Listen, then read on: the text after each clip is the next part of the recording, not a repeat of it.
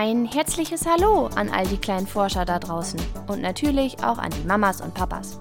Herzlich willkommen zu der dritten Folge meines neuen Podcasts Wieso, woher, warum? Ein Podcast rund um Kinderfragen. In dieser Folge geht es um die Menschen, die genau in diesem Moment ganz weit über uns sind, nämlich im Weltall. Genau, es geht um Astronauten. Heute hörst du, was die Astronauten so alles essen, wie das mit dem Schlafen so klappt und wie eine Toilette im Raumschiff eigentlich funktioniert. Mal einmal in einem Astronautenanzug stecken, den Start der Rakete hautnah miterleben und im Weltall unsere Erde als kleinen Ball in einer riesigen Galaxie sehen. Bestimmt hast auch du dir schon mal vorgestellt, wie aufregend es sein muss, ein Astronaut zu sein. Aber hast du gewusst, dass die Astronauten sich mehrere Jahre darauf vorbereiten müssen, ins All zu fliegen? Sie müssen zum Beispiel lernen, sich mit dem Raumanzug zu bewegen. Das ist gar nicht so leicht, denn so ein Raumanzug wiegt über 100 Kilogramm. Der von dem Astronauten Alexander Gerst aus Deutschland wog zum Beispiel 160 Kilogramm. Das muss ganz schön anstrengend sein, sich dann auch noch bewegen zu müssen. Wenn wir hier auf der Erde so schwere Anzüge anhätten, würden wir vermutlich sehr viel schwitzen. Deshalb ist in solchen Astronautenanzügen eine Art Kühlsystem integriert, nämlich ein Schlauch, durch den kaltes Wasser fließt und somit den Astronauten etwas kühlt. Wenn die Rakete dann erst einmal im All ist, gibt es allerhand zu tun. Du hast bestimmt schon mal von der ISS gehört, einer Raumstation, die seit mehr als 15 Jahren hoch über uns im All schwebt. Übersetzt heißt sie übrigens Internationale Raumstation. Was meinst du, wie groß die ISS insgesamt ist? Ich verrate es dir. Die ISS ist größer als ein Fußballfeld. Falls du dich wunderst, wie man so eine große Raumstation ins All fliegen lassen konnte, hast du vollkommen recht. Das war nämlich nicht alles auf einmal möglich. Es wurden insgesamt knapp 40 Module, so nennt man die einzelnen Teile der Station, ins Weltall geflogen und im All zusammengebaut. Spannend, oder? Die Hauptaufgaben der Astronauten in der ISS sind das Durchführen verschiedener Experimente, zum Beispiel zum Erforschen neuer Technologien und Materialien. Diese Experimente können aufgrund der Schwerelosigkeit übrigens nur im All durchgeführt werden. Hier auf der Erde wären sie nicht möglich. Und sie forschen, wie sich die Schwerelosigkeit auf den menschlichen Körper auswirkt, um nachfolgende Astronauten immer besser vorbereiten zu können. Denn manche alltägliche Dinge sind gar nicht so einfach, wenn man schwerelos durch den Raum schwebt, wie zum Beispiel schlafen so Astronauten. Schwerelosigkeit bedeutet, dass der Körper nicht automatisch nach unten zur Erde gezogen wird. Es ist also unmöglich, sich einfach auf den Boden zu legen. Auch dass dir ein Glas auf den Boden fällt und zerbricht, könnte dir im Weltall nicht passieren. Das Glas würde nicht auf den Boden der Raumstation fallen, sondern an dir vorbei durch die Luft schweben. Schwer vorstellbar, oder? Aber zurück zu dem Thema Schlafen. Denn, wie du dir vorstellen kannst, sind auch Astronauten irgendwann müde. Dafür hat jeder Astronaut einen sogenannten Schlafsack. Den kannst du dir wie einen normalen Schlafsack vorstellen, den du vielleicht zu Hause hast, wenn du mal zelten gehst. Der einzige Unterschied ist nur, dass man diesen Schlafsack an verschiedenen Stellen in der Rakete befestigen kann. Zum Beispiel an einer Wand oder an der Decke, je nachdem, wo alle Platz finden. Und wo möglichst wenig Dinge im Umkreis sind, an denen man sich stoßen könnte. Ein Astronaut kann sich also nicht abends müde ins Bett fallen lassen, so wie wir das hier manchmal tun. Wenn die Astronauten auf der ISS sind, ist es übrigens auch gar nicht so leicht, einen passenden Zeitpunkt fürs Schlafengehen zu finden, denn die Sonne geht hier innerhalb eines Tages, also in 24 Stunden, 16 Mal auf und unter. Das kann schon mal verwirrend sein. Sie haben also einen täglichen Zeitplan, nach dem Sie sich richten und idealerweise dann acht Stunden schlafen. Damit sie nicht ständig von der Sonne geweckt werden, haben die Astronauten übrigens auch Schlafbrillen. Nach dem Aufstehen gibt's dann erstmal Frühstück. Aber Moment mal, können sie sich einfach ein Brot oder Brötchen schmieren? Was essen denn so Astronauten im All?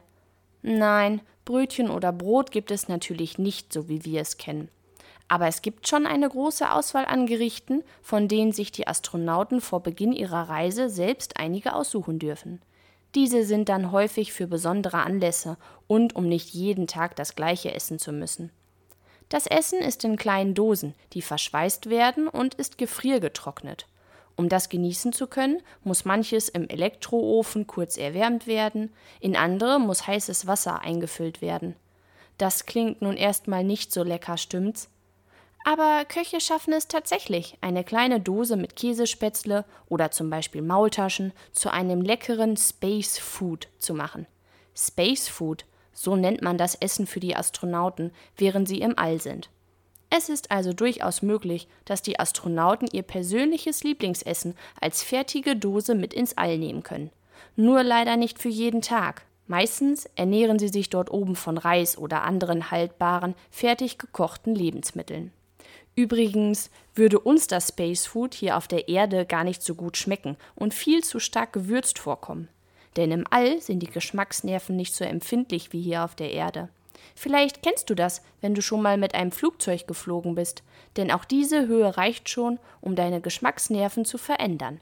Die Gerichte sind also stärker gewürzt als normalerweise, sodass die Astronauten trotzdem noch einen intensiven Geschmack wahrnehmen können. Auch in dieser Folge habe ich ein kleines Experiment für dich. Du kannst dir deine eigene kleine Galaxis zu Hause gestalten, mit ganz einfachen Hilfsmitteln. Dafür brauchst du nur eine kleine Schüssel, am besten so eine Glasschüssel für Nachtisch, Milch, am besten auf Zimmertemperatur, Wattestäbchen, Spülmittel und flüssige Lebensmittelfarbe, die du mit etwas Wasser noch verdünnst. Zuerst füllst du etwas Milch in das Glasschälchen, dass der Boden gut bedeckt ist. Warte ein paar Minuten und tropfe dann etwas Lebensmittelfarbe hinein. Nimm einfach die Farben, die dir gut gefallen. Du wirst sehen, dass die Farbe weiterhin oben schwimmt und sich etwas ausbreitet. Nun tunkst du ein Wattestäbchen in etwas Spülmittel und danach in die Milch. Und ruckzuck kommt Bewegung in deine Galaxie. Am Ende hast du deine ganz persönliche Milchstraße. Eine Milchstraße gibt es übrigens tatsächlich auch im Weltraum, so nennt man die Galaxie, in der sich das Sonnensystem mit unserer Erde befindet. Nur, dass da natürlich keine Milch im Weltall schwebt. Kommen wir zu einem weiteren interessanten Thema, das für uns hier auf der Erde selbstverständlich ist, für die Astronauten im All allerdings gar nicht so einfach. Der Toilettengang. Die Toilette im Weltall sieht optisch erstmal unserer auf der Erde hier recht ähnlich. Doch die Benutzung muss gelernt sein, sodass Astronauten vor ihrem Start auch einen sogenannten Toilettenkurs besuchen müssen. Du kannst dir das Ganze in etwa so vorstellen. Die Toilette ist ähnlich aufgebaut wie unsere. Es gibt eine Sitzfläche und ein Loch, das allerdings nur in etwa so groß ist wie eine Faust. Dieses Loch befindet sich direkt in dem Sitz. Wäre das Loch größer und etwas tiefer in einer Art Schüssel wie bei uns, würde jede Menge daneben gehen. Anstatt des Wassers nutzt diese Toilette zum Entsorgen übrigens sogenannten Unterdruck, der alles wegsaugt. Wenn Astronauten mal Pipi müssen, nutzen sie einen Schlauch mit einer Vorrichtung, die in etwa aussieht wie ein Trichter, den du vielleicht aus der Küche kennst. Spannend ist noch, dass das Pipi nicht einfach ins Weltall abgelassen wird, sondern es wird recycelt, also etwas Neues daraus gemacht. Die ISS hat an Bord eine sogenannte Aufbereitungsanlage, die es schafft, aus dem Urin Trinkwasser herzustellen. Das kommt dir im ersten Moment bestimmt sehr komisch vor, ist aber eine tolle Erfindung. Puh, schon spannend so ein Leben als Astronaut im Weltraum. Meistens verbringt ein Astronaut in etwa ein halbes Jahr im Weltraum oder auf der ISS, bevor er abgelöst wird und zur Erde zurückkehrt. Das ist übrigens auch gar nicht so leicht für den Körper, da er wochenlang seine Muskeln nicht anstrengen musste und diese nun erst wieder stärken und sich an die Erdanziehung gewöhnen müssen. Das kann schon mal einige Tage oder Wochen dauern, bis ein Astronaut sich wieder fit fühlt und mit seinen gesammelten Erkenntnissen weiter forschen kann. Du hörst also, ein Astronaut zu sein ist gar nicht so einfach, aber bestimmt sehr spannend und wer weiß, vielleicht wirst du ja mal ein Astronaut, der ins Weltall fliegt. Wenn du auch eine Frage hast, die ich beantworten soll, schreib mir gerne eine Mail an kinderfrage at gmail.com. Ich freue mich, wenn wir uns nächsten Sonntag bei der nächsten Folge bei Wieso, Woher, Warum wiederhören. Bleib neugierig, deine Christina.